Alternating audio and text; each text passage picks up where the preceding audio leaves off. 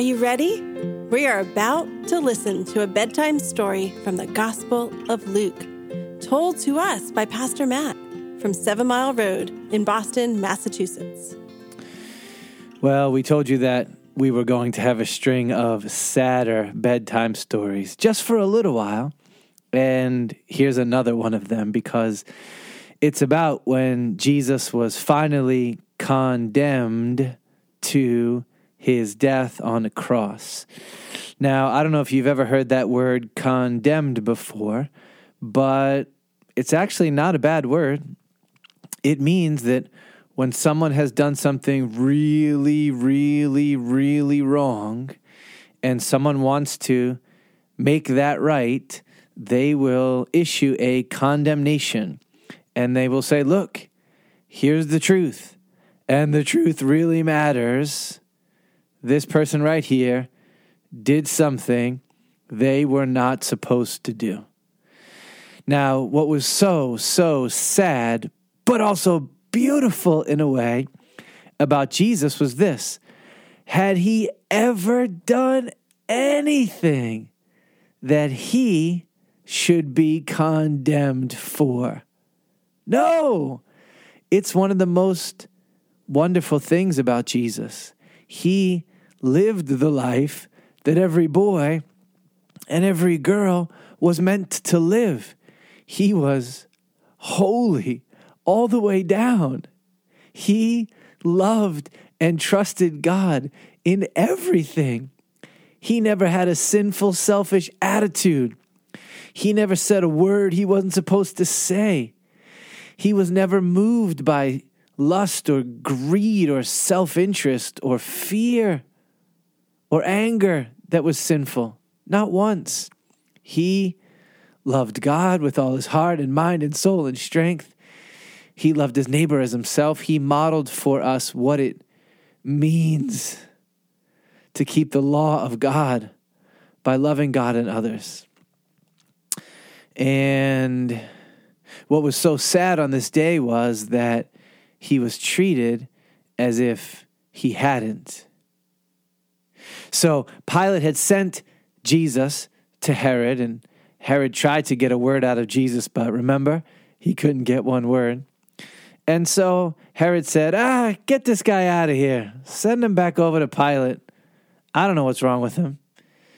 And so he was brought back to Pilate that morning.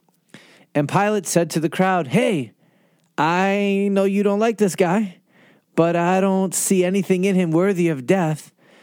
And then they started to shout this terrible word. They shouted, Crucify him, crucify him, which meant they wanted to see him condemned and they wanted to see him nailed to a cross where he would hang until he died. That's what they wanted.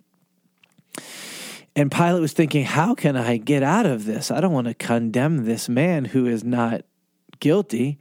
And so he had an idea on the day of the Passover feast, year after year after year, he would find one Jewish man who was in prison, and as an act of um, deference to the Jewish crowds that had come into the city, he said, I will forgive his sentence. I will set him free. I will let him go.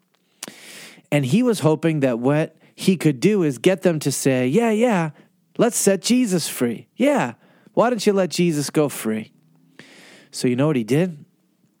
He found the worst, the rascaliest, the hardest hearted, the most nasty guy in the entire prison area.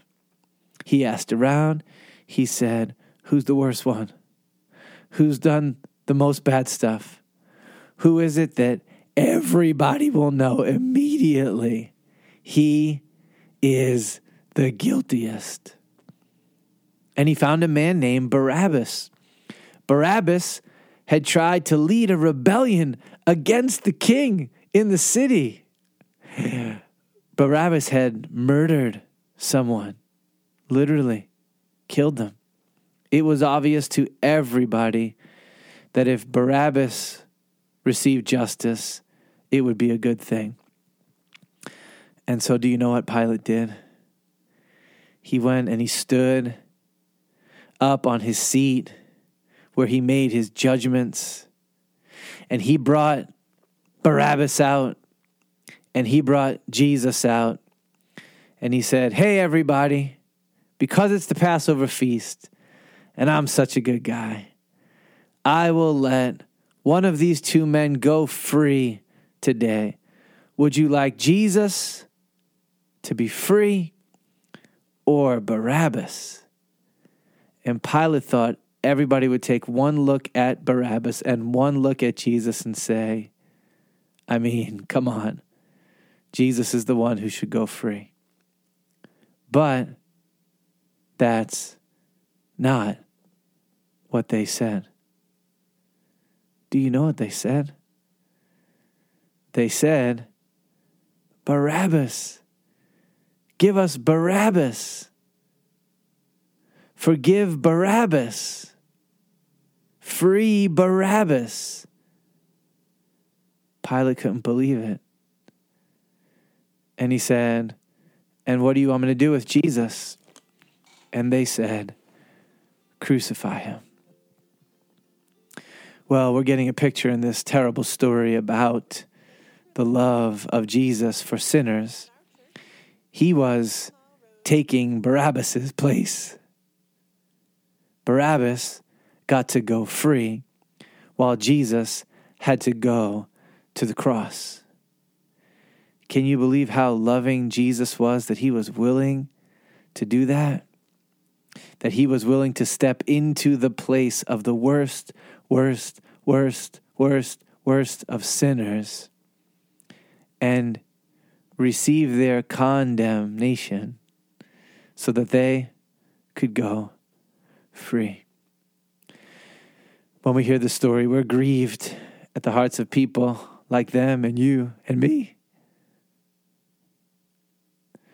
who would have that kind of anger and hate in our hearts.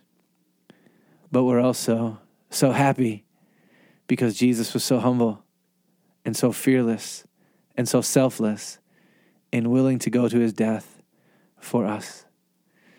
Let's remember that in prayer.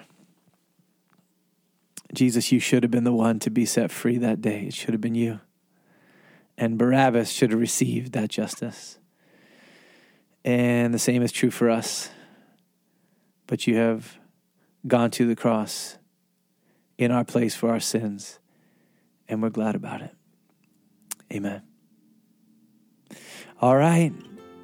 It's time for bed. Good night. Thanks for listening. If you'd like more information about our church, Google Seven Mile Road, Boston.